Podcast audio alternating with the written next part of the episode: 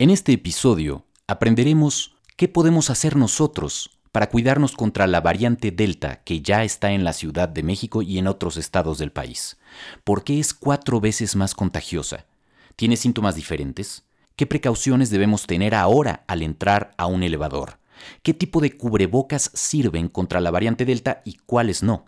¿Por qué quien ya tuvo la enfermedad se puede volver a contagiar con esta nueva variante?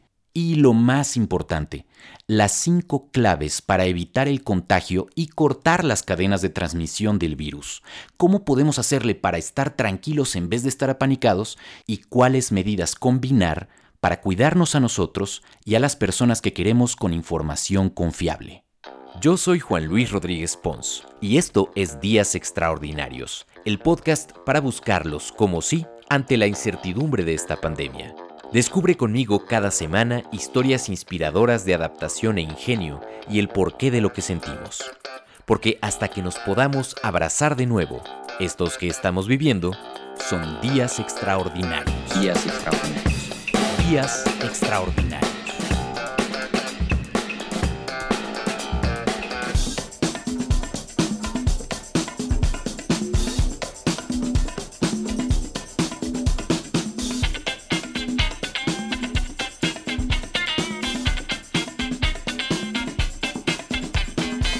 Bienvenidos a Días Extraordinarios. Ya sé, esto parece como el cuento de nunca acabar. Cuando en México empieza la vacunación de los de 30, 39 y había una luz hacia el final del túnel, pues la noticia de la llegada de la variante Delta ha sido como una cubetada de agua fría para todos nosotros, vacunados y no vacunados.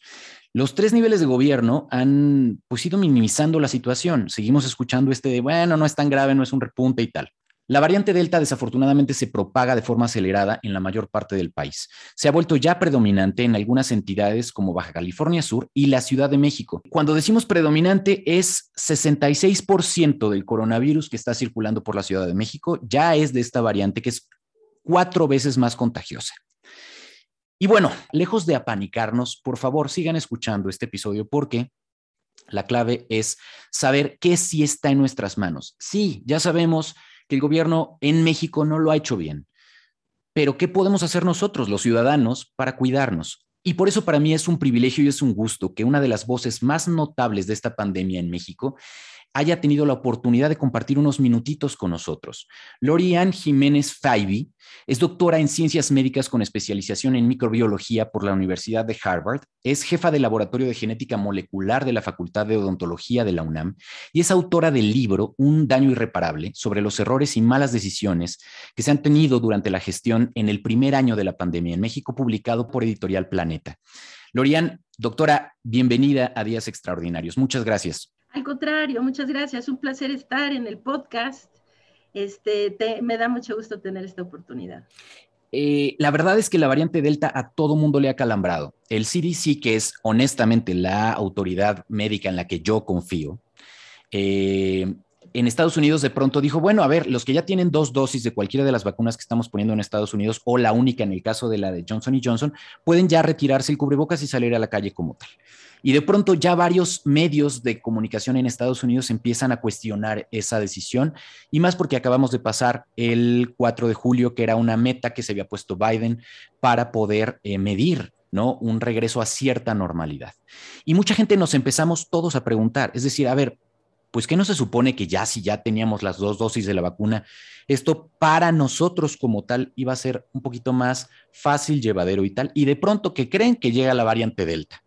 Eso ha generado, doctora, un montón de desinformación, porque claro, esto nos da más miedo y ha generado la tía de Facebook a todo lo que da compartiendo miles de mensajes, desde los más disparatados sobre el asunto de ya ven cómo no, las vacunas no sirven de nada y entonces estas variantes se las están inventando para justificar y bla, bla, bla, hasta preguntas genuinas de gente que dice, oye, pues es que, ¿qué? Si yo ya tengo entonces, ¿qué hago? No, a mí me pusieron hace meses las chinas en México y ahora, ¿qué debería hacer? O sea, regreso a no salir, etcétera. Entonces, Tenemos muchas preguntas en este episodio y me da mucho gusto de muchos de ustedes escuchas del podcast Días Extraordinarios y voy a ir tratando de mezclarlas dependiendo de estos grandes temas. Vamos a hablar hoy de la variante Delta, vamos a hablar de los vacunados y las vacunas, vamos a hablar de cómo cuidarnos ahora, cinco tips que la doctora nos va a dar muy concretos para evitar el contagio y cortar la cadena de transmisión del virus.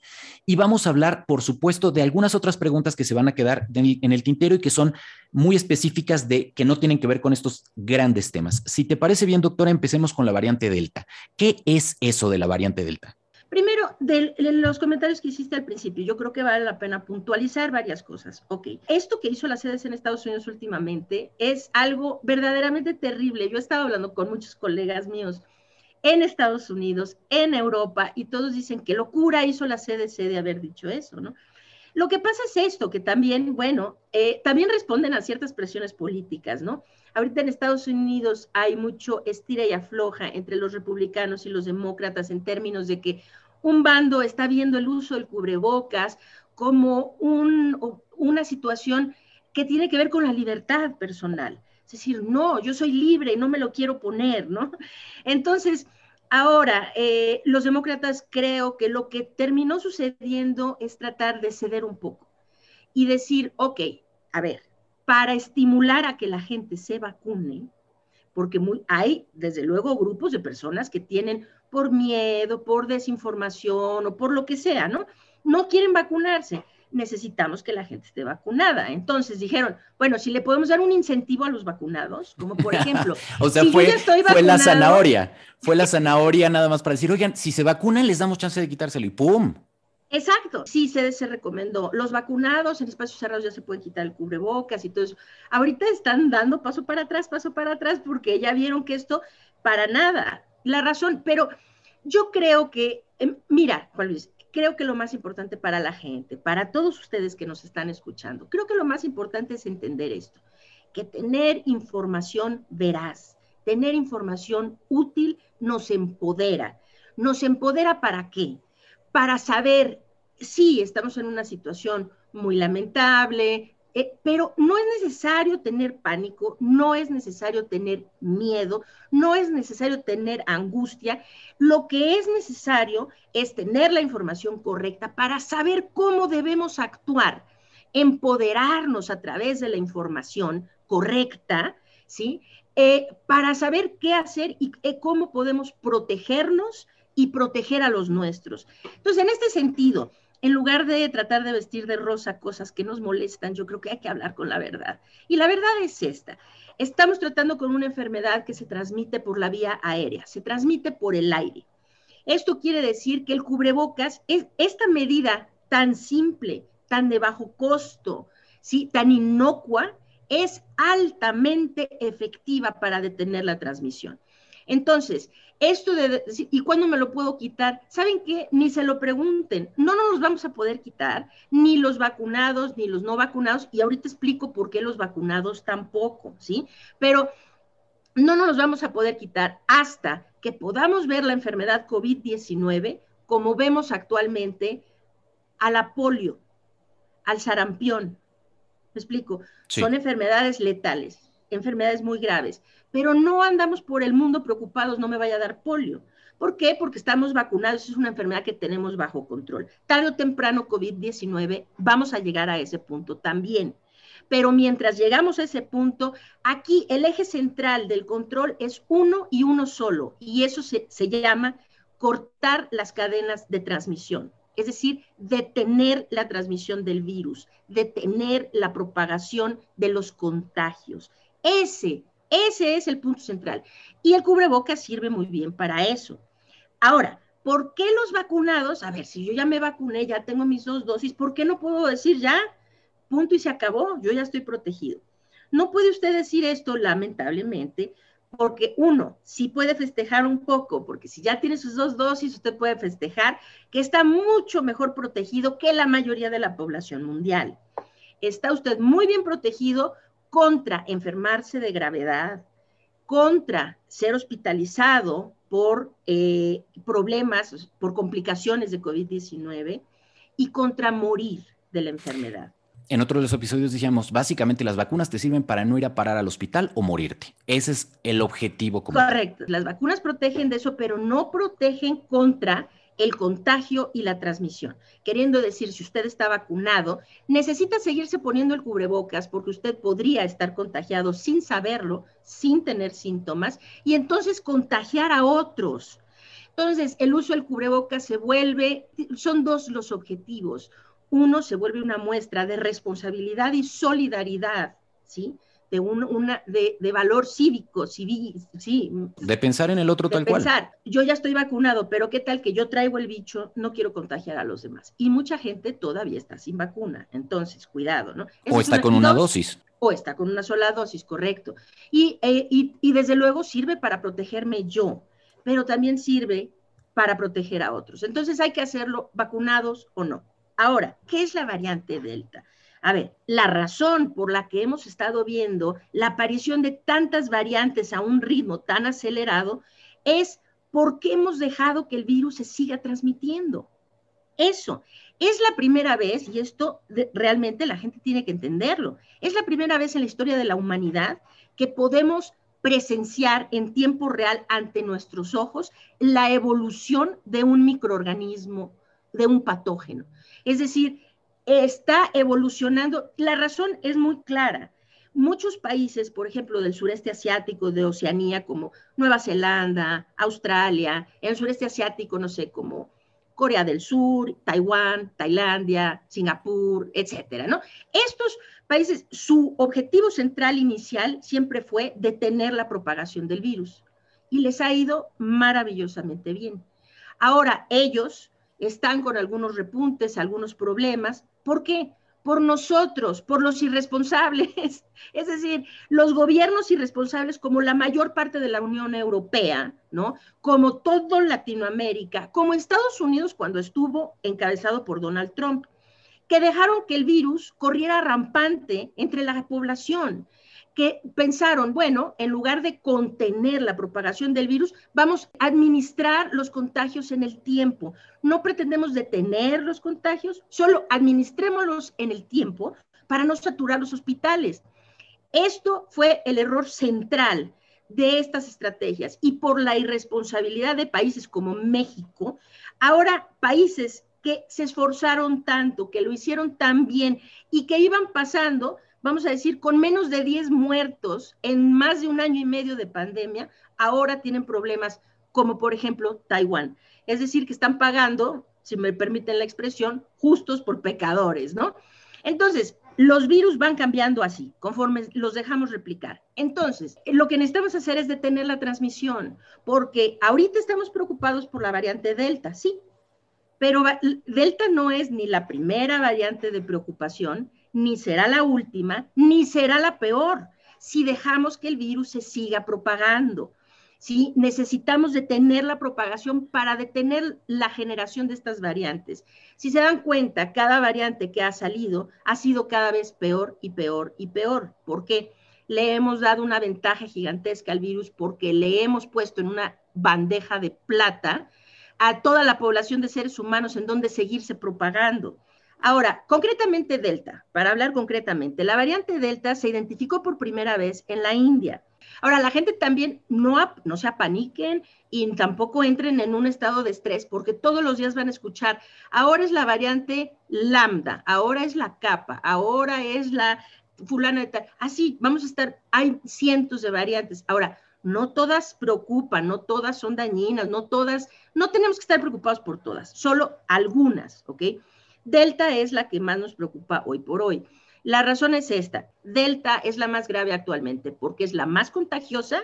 Bueno, para que tengan una idea, el virus original que salió de Wuhan, la estimación era que cada persona contagiada contagiaba en promedio entre a 2.4 entre 2.4 y 2.5 personas adicionales. Es una estimación que se hace, ¿no? de la contagiosidad.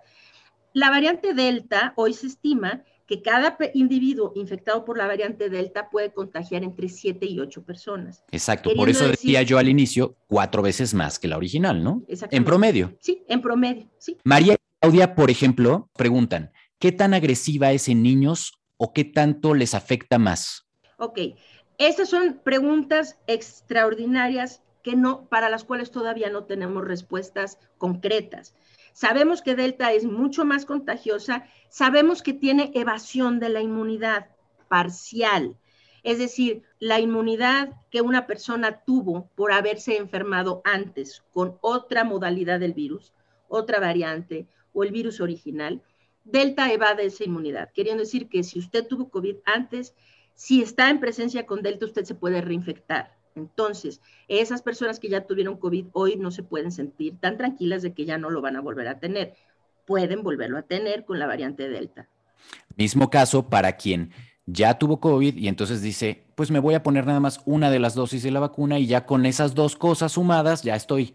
No, no estás. No estás. Lo mismo, mismo caso para quien ya tiene las dos dosis de, de casi cualquier vacuna, que eso ha generado muchas dudas. O sea, a ver, la gente que ya tiene las dos dosis sí se puede contagiar, pero no necesariamente manifiesta la enfermedad. ¿Es así?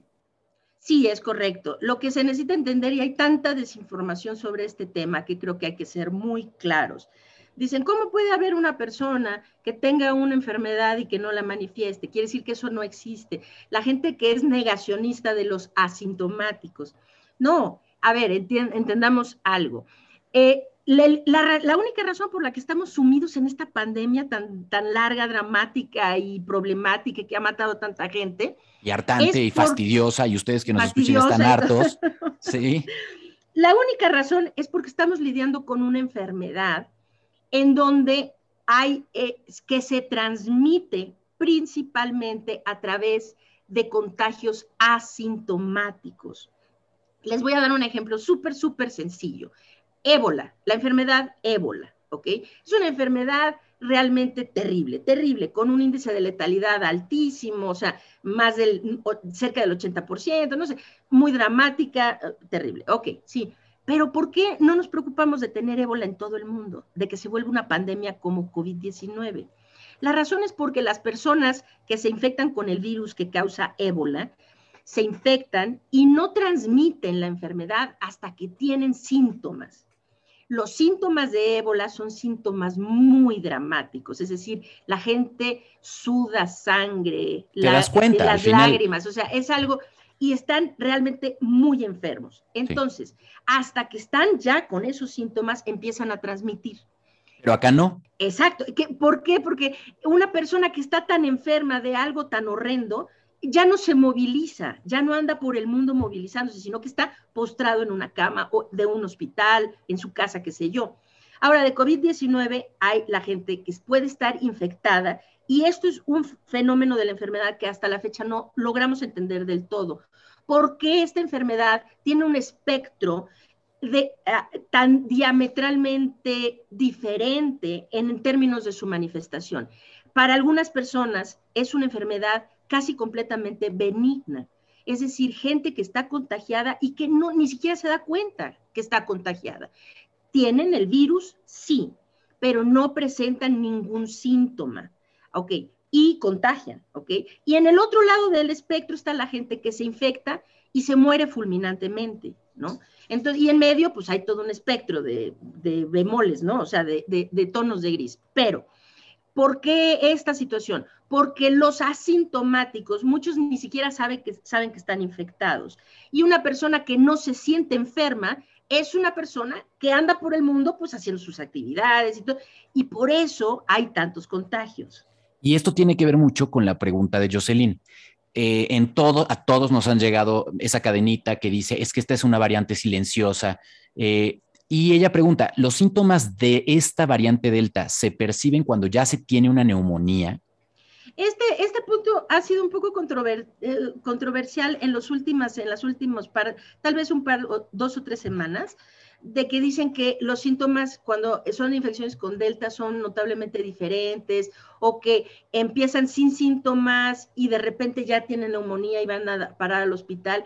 Miren, la realidad es esta. Hoy por hoy no tenemos todavía muy claro qué tan distinta es la sintomatología que causa la variante delta, si es distinta o no, tan claro como eso. No tenemos claro que realmente la sintomatología sea muy distinta entre la variante Delta o la alfa o la gamma o la beta o el virus original. ¿Me explico? Pero hay algo que eh, esto, en la primera, la pregunta de, la persona anterior, que si es más dañina para los niños. A ver, está pasando un fenómeno en donde se dice cada vez se infecta gente más joven, más joven, más joven. Ahorita es, ha sido un poco difícil discernir si la razón por la que vemos infecciones en las poblaciones más jóvenes tiene que ver con el hecho de que han sido las poblaciones de mayor edad las que tienen más vacunación y por eso vemos infecciones más ahora en los jóvenes. Es decir, que esas de cualquier manera se estaban dando, pero les hacíamos menos caso porque se daban en mayor proporción y gravedad en los adultos mayores. Y ahora pues sí no, lo notamos porque los adultos mayores no se da tanto, ¿no? No se sabe si es un fenómeno como consecuencia de la vacunación de las poblaciones de mayor edad o si es algo realmente propio de las nuevas variantes. Es decir, que sean más capaces de infectar a los niños, a los adolescentes, a los jóvenes y de causarles una enfermedad más grave. Delta sabemos que sí está causando enfermedades más graves por el hecho de que tiene una, una capacidad mayor de infectividad. Esto quiere decir que se reproduce muy bien una vez que infecta. Esto genera cargas virales muy altas. Y lo que habíamos visto desde el inicio de la pandemia es que las cargas virales estaban relacionadas con la severidad de la enfermedad. Entonces, alguien que se infectaba con una carga viral muy baja, generalmente, pues le daba un catarrito ahí, un poquito de fiebre y pasaba bien su COVID, ¿no? Y, si no, te iba peor. Te iba peor con cargas virales y, más grandes. Esto obviamente también tiene que ver con la pregunta de Alice o con la pregunta de Ali, que son síntomas y tratamiento. Y o Ale pregunta, ¿nuevos síntomas? ¿Hay nuevos síntomas que no estaban puestos en las variantes anteriores? ¿Y hay algún foco rojo que tengamos que tener muy claro? No, no hay como tal síntomas nuevos o distintos. Ahora, la gente sí tiene que entender, cada día entendemos más sobre la enfermedad COVID-19 y cada día entendemos, habían cosas que nunca al principio no sabíamos, que por ejemplo causaba muchas afecciones neurológicas el virus. Pensábamos que era una enfermedad puramente pulmonar, ahora sabemos que no es así, que causa afecciones cardíacas, neurológicas, renales, hepáticas, etcétera, etcétera, ¿no? Entonces, pues van a ir saliendo cosas nuevas, pero no necesariamente porque estén asociadas con las nuevas variantes, es que simplemente vamos entendiendo mejor la enfermedad. Hasta ahora, seamos muy claros, hasta ahora no hay una demostración que estas variantes estén realmente causando síntomas distintos. Va a, tener usted la misma, lo mismo que hemos venido hablando. Usted se contagia un día y no va a tener síntomas hasta tal vez cinco, siete u ocho días más tarde, ¿sí? Debe hacerse una prueba por lo menos cinco días después de su contacto de, contagio. Ese contacto que te preocupa, esa salida que te, que te dejó preocupado, Cinco días después. Y eso tiene que ver con algo de lo que dijiste, el tema de la detección de las pruebas, ¿no? Hay, hay gente que pregunta eh, por acá, el, oye, pero es que dicen que con esta nueva variante no vale la pena hacerse una prueba de antígenos y que solo las PCRs funcionan. ¿Cierto o falso? Falso, falso, falso. Lo que la gente necesita saber es esto. Las pruebas de antígeno funcionan muy bien cuando la gente ya tiene síntomas. Entonces, si usted ha tenido un contacto de riesgo eh, en una fecha, necesita dejar pasar cinco días para hacerse una prueba. Si ya tiene algún síntoma, fiebre, escurrimiento nasal, tos, eh, etcétera, entonces puede hacerse una prueba de antígenos. Si no tiene síntomas, la recomendación es que haga una prueba de PCR, ¿sí? Porque las pruebas de antígeno pueden dar muchos falsos negativos cuando se hacen a personas que no tienen síntomas, queriendo decir que usted no tiene síntomas, va y se hace una prueba de antígeno, le dice, no, no tiene COVID y en realidad sí tiene. Entonces, esos falsos negativos son un problema de las pruebas de antígeno cuando se hacen a pacientes que no tienen síntomas, pero no es propio de la variante Delta, no. Correcto. Olga pregunta, ¿esta mutación del virus, y creo que eso ya lo contestaste, ¿se transmite igual que la anterior o hay que tomar otras precauciones diferentes a lo que ya aprendimos? hay algunas precauciones que sí hay que tomar distintas. Se transmite de la misma forma, y esto eh, sí quiero eh, repetirlo. El virus se transmite primordialmente por el aire, es por transmisión respiratoria, ¿ok? Entonces, ojo, al principio de la pandemia creíamos que la, la transmisión más frecuente era por contacto, es decir, que alguien con COVID aquí dejó eh, virus en este escritorio, yo toco el escritorio y después me toco la nariz, la boca, los ojos y me contagio. Pensábamos que esa era la vía de transmisión principal. Ahora está perfectamente demostrado que no es así. La transmisión por contacto es prácticamente inexistente. Esto quiere decir que el uso de estos túneles sanitizantes, los tapetes estos que con cloro, esto que hicieron cuando hubo retorno a la escuela, que rociaban a los niños con quién sabe qué antes de entrar, eh, cuando ven a, la, unos que están como fumigadores echando algo en la calle, esto no sirve de nada, de nada, absolutamente de nada. Lo que necesitamos es cuidarnos contra el contagio por vía respiratoria y la forma como lo hacemos es utilizando cubrebocas, no cualquier cubrebocas sirve. Necesitamos pensar en el cubrebocas como un filtro, un filtro por el cual necesita atravesar todo lo que inhalo. Antes de inhalarlo necesita pasar por ese filtro y todo lo que exhalo. Lo que exhalo tiene que pasar por ese filtro. Esto quiere decir que los cubrebocas que están guangos, que tienen espacios en las mejillas, en el puente de la nariz, en la barbilla, no sirven. Si están dejando salir el aire y entrar el aire, no, no, les sirve ese cubrebocas. Necesitan cubrebocas del tipo KN95, KF94, N95, etcétera, bien adosados a la cara, que abarquen desde el puente de la nariz hasta por debajo del mentón y que estén perfectamente adosados a la cara. Esto es importantísimo con la variante Delta. Es tan contagiosa que se cree que vamos a decir una persona con variante Delta que estuvo en un elevador hablando, deja ahí sus aerosoles suspendidos. Se sale esa persona y el siguiente que entra al elevador lo respira y se contagia, ¿sí? Es decir, que esto no significa que esa persona haya estornudado o haya tosido o yo haya tocado algo, no, es porque se quedan estas partículas infecciosas suspendidas en el aire. Son aerosoles infecciosos. Entender la vía de transmisión es esencial para cuidarnos. Entonces es el cubrebocas. Cuando dicen guarda distancia, guarda distancia. A ver, sin cubrebocas, guardar distancia no sirve de nada.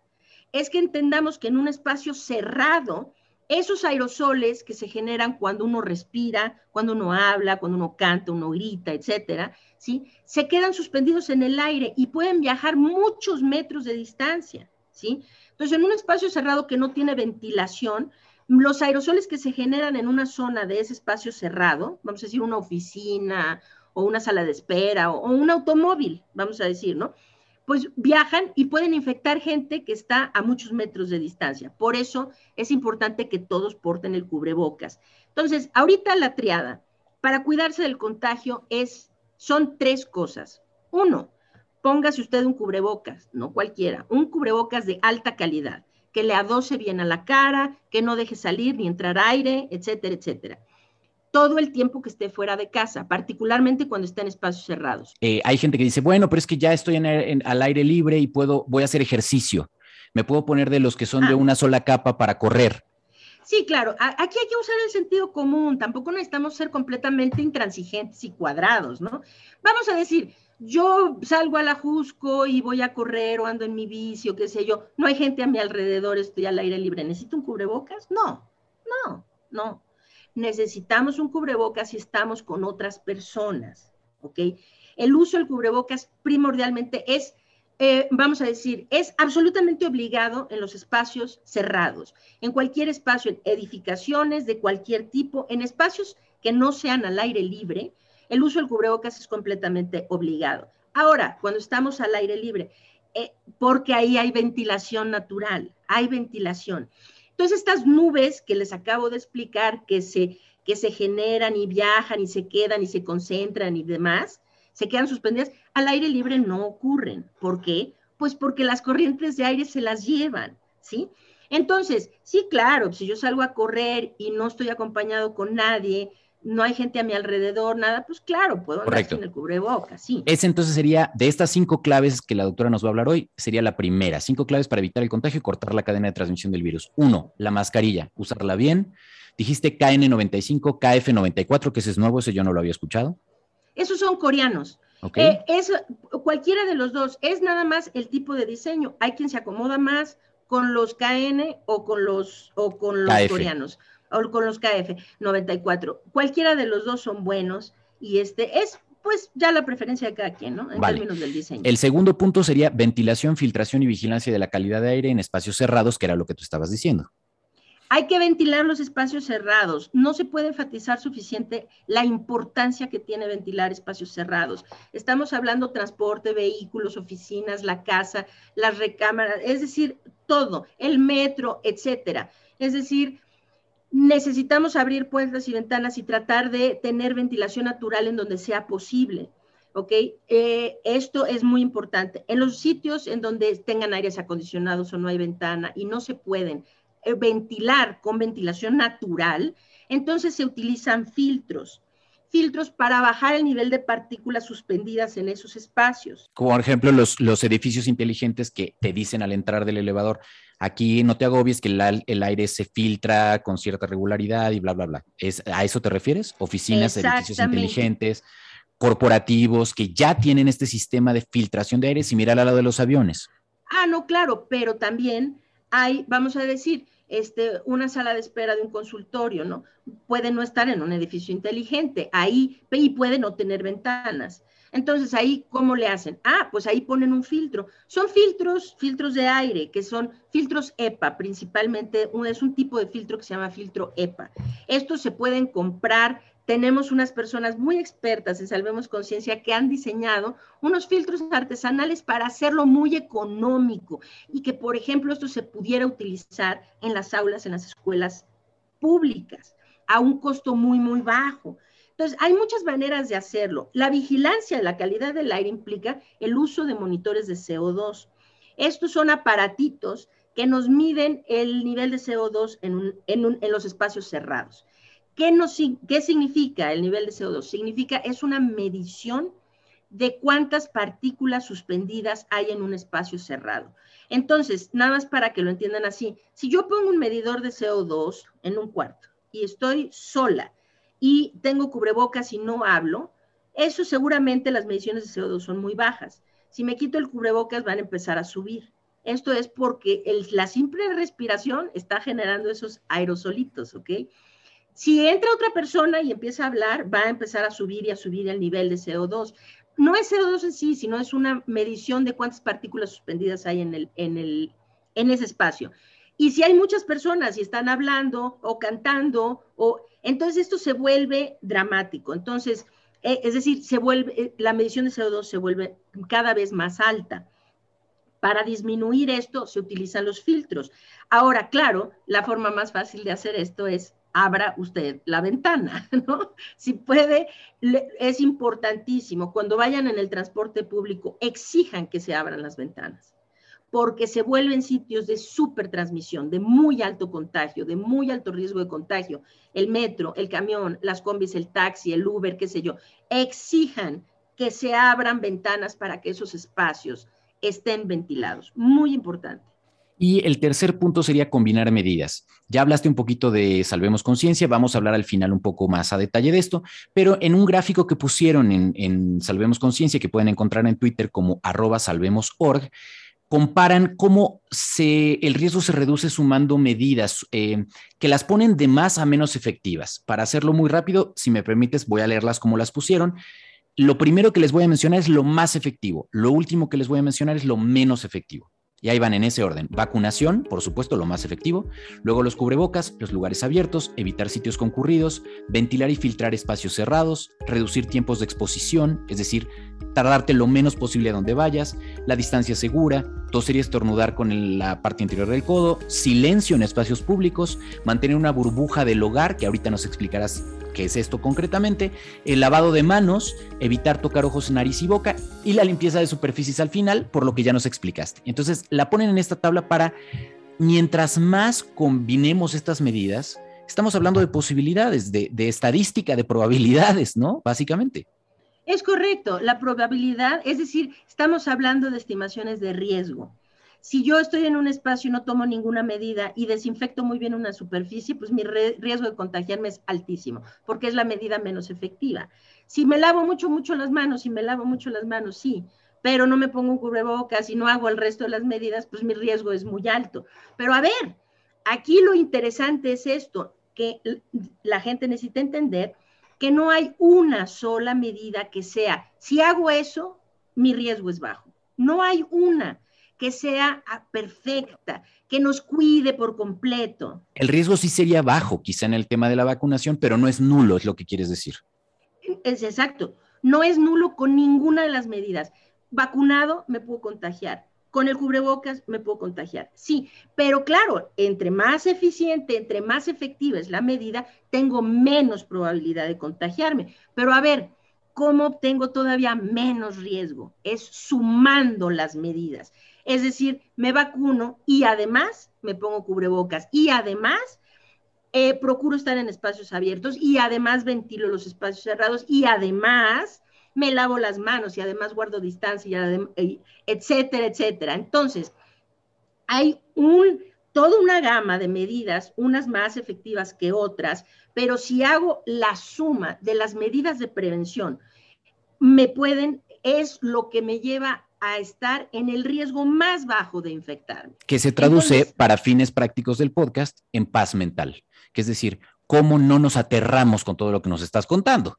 ¿Cómo vamos a poder dormir hoy? No, exacto, es al contrario, es al contrario. Hablamos de esto para qué. No es para que usted, eh, al contrario, en lugar de asustarnos debemos decir, a ver, aquí les estoy dando la solución de cómo pueden estar muy tranquilos. ¿Cómo se puede estar muy tranquilo? Se puede estar muy tranquilos cuando les toque vacunarse, vacúnense. Muy bien. Eh, siempre que salgan de casa, utilicen el cubrebocas y ya saben cómo usarlo y cuáles usar. Ventilen esos espacios cerrados. Cuando se suben a un vehículo, abran la ventanilla. Cuando estornuden, utilicen el, ángulo del codo. Es decir, tomen todas estas medidas y lávense las manos y eh, hagan todo lo demás. Queriendo decir que esto no es para que, uy, ahora voy a estar muy paranoico, al revés. Es decir, ok, gracias, ya sé lo que tengo que hacer. Y con eso puedo estar tranquilo. Ahora nada más es hacerlo. Correcto. Hacerlo. Los dos últimos puntos de los que habla la doctora son eh, autovigilancia diaria, que sería el cuarto, en casa, de signos tempranos de COVID-19, detección y tratamiento temprano. Rápidamente te preguntaría entonces, ¿cómo detectamos a tiempo? ¿Qué hacemos para no perder tiempo determinante? Exacto. A ver, esto es importantísimo. Estamos en un repunte ya y no es para asustar a nadie, esta es una realidad. Nuestro país está entrando en un repunte y este repunte, lamentablemente, está mediado por la propagación que se está volviendo predominante en nuestro país de la variante Delta. Lo que necesitamos es protegernos nosotros y saber cómo proteger a los nuestros, a nuestra familia, a nuestros amigos, a nuestros vecinos, etcétera. La autovigilancia en casa es algo absolutamente indispensable en este momento de gran repunte. COVID-19, sepan ustedes, es una enfermedad, sí, es verdad, es una enfermedad que no tiene una cura como tal, es decir, no tenemos un medicamento, un tratamiento que lo pueda curar, ¿sí? Es, entonces, pero sí tenemos un mayor, elevadísimo índice de éxito es decir, que las personas no se compliquen, no tengan que ir al hospital, no requieran ventilación mecánica, etcétera, y desde luego que no se mueran, ¿verdad? Entre más temprano detectamos y atendemos la enfermedad, lo que por muchos meses nos estuvo diciendo el gobierno, quédese en casa, quédese en casa, quédese en casa, y quédate en casa hasta que ya te falte la respiración quédate en casa y ve al hospital hasta que ya te sientas muy mal. Esto ha llevado a morir a centenas de miles de mexicanos, ¿ok? Es decir, no, no se quede usted en casa, busque ayuda en cuanto tenga el menor síntoma. Para muchos casos de eh, COVID temprano, no es necesario nada más que vigilarlos, que la persona descanse, que esté bien hidratada, eh, tal vez que se tome un suplemento vitamínico y que esté los días necesarios eh, reposando, pero lo que es muy importante es vigilancia. ¿A qué me refiero con vigilancia? Si se meten al sitio de Salvemos Conciencia, es salvemosconciencia.org. Ahí en el sitio van a encontrar una liga. Salvemos con ciencia, para que ustedes sepan cómo escribirlo. Salvemos con ciencia. No SC, sino ciencia. Sí, exactamente. Punto .org. Si van al sitio, van a ver una liga que dice eh, eh, cuidados, eh, cuidados contra COVID-19. Y ahí tenemos todo el material relacionado con la autovigilancia. Necesitan ustedes tener en casa un oxímetro y un termómetro. El oxímetro nos permite detectar signos tempranos de deterioro pulmonar. Lo que ocurre con COVID-19 es que las personas al inicio de la enfermedad, mucha gente padece una situación que se conoce como hipoxia feliz, es decir, hipoxia silenciosa. El pulmón comienza a verse afectado y la persona no lo detecta, no lo siente, no se siente mal, pero el pulmón cada vez está más deteriorado, más deteriorado. Y cuando ya le falta la respiración, cuando ya siente que tiene un problema, es demasiado tarde para salvarle la vida. Entonces, ¿cómo hacemos esto? Autovigilancia.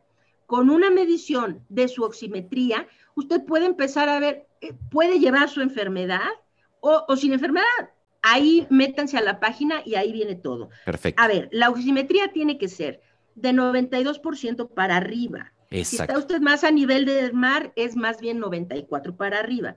En Ciudad de México, sí, más bien es como 92 para arriba, ¿no? En pocas palabras, y, tomársela todos los días. Ahí tenemos todas las instrucciones de cómo se toma, cómo se interpreta. Eh, este, de hecho, ahí hay un formulario que ustedes pueden descargar, imprimir, compartir para que lleven sus registros de autovigilancia para cada miembro de la familia. Ahorita que estamos en repunte, esto es muy importante. Vamos a decir, usted no se siente enfermo, pero haciendo su autovigilancia todos los días de repente, si usted es una persona que todo el tiempo está saturando 96, 97, 98, 96, 97, así, y de repente un día se toma la oximetría, anda 94, pues algo no está bien, ¿no? Y También puede ser la pila del oxímetro. Ah, sí, claro. Eh, todas esas precauciones ahí vienen en el sitio, ¿eh? Para que no, no se espanten sin, sin necesidad. Sí, sí. Pero vamos a decir, y luego al siguiente día estoy en 93 y luego estoy en 92, algo está pasando. Y a lo mejor yo estoy sin fiebre, yo no me duele nada, no tengo síntomas, pero ya, ya detecto los signos tempranos de, deterioro. E, en el momento que se nota algo, entonces hay que ir con un médico que nos va a mandar a hacer una prueba y que nos va a empezar a vigilar y a dar tratamiento temprano de esto que ya se puede detectar, que son los principios de un deterioro pulmonar. Esto, sepan, salva vidas. Es decir, cuando se nos dice, no se preocupe, aquí tenemos camas en un hospital, no se preocupe, aquí tenemos ventiladores. Lo que necesitamos entender es esto. Ofrecer una cama de hospital o un ventilador a un paciente que lo necesita por COVID-19 no es necesariamente ofrecerle vida. Es ofrecerle un último recurso, un último intento por salvarle la vida, que tiene un índice de éxito muy bajo. Es decir, aquí en México, no es para asustarlos ni mucho menos, pero aquí en México, en la oleada que tuvimos en diciembre y enero, el 93% de todos los pacientes intubados se murieron. Entonces, cuando nos dicen, no se preocupen, tenemos ventilador, no, es que sí hay que preocuparse porque tengo máximo un 7% de probabilidades de sobrevivir, ¿ok? Entonces, ¿cómo si salvamos vidas? Uno, y lo más importante, previniendo los contagios. Esto, la suma de las medidas de prevención, previniendo los contagios, el cubrebocas, la ventilación, esto, esto es lo que salva vidas. Dos, detectar muy temprano y detectar, vigilar y tratar la enfermedad muy temprano. Así evitamos hospitalizaciones, complicaciones y muerte. Entonces, no se crea usted de que si tiene usted sospecha de tener COVID-19, no, señor, no se quede usted en casa. Vaya a hacer una prueba, vaya con un doctor y que le empiecen a dar tratamiento inmediatamente. Entre más pronto lo atiendan, mejores posibilidades tiene de sobrevivir. Y finalmente, en este caso, en un caso de contagio, aislarse e informar lo antes posible a todas las personas con las que estuvo contacto cercano para que puedan hacerse una prueba y en caso de estar contagiadas se aíslen también. Durante una buena parte de la pandemia había mucha pena de decir esto, eh, vergüenza de, de hablar del asunto, ¿no? Sí, claro. A ver, no, no estigmaticemos. Cualquiera de nosotros, máxime ahorita, que tenemos a estas variantes mucho más contagiosas. Hay personas que se están, mucha gente que se está contagiando. No es porque sea usted un irresponsable, no es porque, y no hay por qué tener vergüenza ni nada. Lo que sí podemos tener vergüenza es de no decirle, les voy a poner un ejemplo muy clarito, muy clarito. Me, se hizo una comida el fin de semana con mis vecinos, ¿no? Y los vecinos tienen una abuelita en estado delicado de salud que por alguna razón no se pudo vacunar y ahí la tienen. Entonces yo mm, tuve a mis vecinos invitados en mi casa y esto el domingo y el martes me entero que tengo COVID, ¿sí? Entonces yo no les digo nada, lo que puede terminar pasando es que sin saberlo, a esa abuelita la van a ir a infectar porque no tienen idea de que están contagiados. Entonces estamos no solamente perjudicando al vecino, a la esposa, a sus hijos y la abuelita que está, vamos a decir, en una casa de ancianos o qué sé yo, ¿ok? Porque ahora la fueron a visitar sin saber que llevaban el COVID, sin saber que llevaban el virus. Entonces, avisarle a todas las personas con las que tuvieron contacto cercano es darles una oportunidad de vida, es darles una oportunidad de que ellos también se cuiden, sepan si están o no contagiados y no contagien a los demás. Entonces, por favor, necesitamos entre todos tratar de ser parte de la solución de este enorme problema que estamos viviendo. Y una de las cosas es cortar nuestras propias cadenas de transmisión y esto se hace en el momento que tiene sospecha, síntomas o confirmación, aislarse. Aislarse hasta que pase la enfermedad. Dos, si se contagia, avise a todos sus contactos cercanos. En la última que tuvo, cualquier contacto cercano que haya tenido en los últimos seis o siete días, avise, tengo COVID, vete a checar a ver si no lo tienes tú también. Y así le dan oportunidad a esas personas también de hacer lo suyo para cuidarse. Y finalmente vamos a hablar de los vacunados, que hay muchísimas preguntas al respecto de esto, de las vacunas vacunados. Pero eso lo vamos a hacer en la segunda parte de este episodio, que por esta ocasión y por la importancia de la información voy a subir en un par de días en vez de hasta la próxima semana. Gracias por haber escuchado hasta aquí, particularmente gracias a quienes enviaron preguntas para esta entrevista. Por favor, ayúdenos a compartir este episodio. Les recomiendo muchísimo seguir a la doctora Jiménez Faivi en Twitter en arroba L Jiménez, Jiménez con X. Faivi se escribe F, Y, B chica y E y a Salvemos Conciencia en arroba salvemos.org. Yo los leo en arroba Juan Luis R. Pons y en arroba podcast Días Extraordinarios. Hasta que podamos abrazarnos de nuevo, subamos la guardia para que ustedes y sus familias estén muy bien.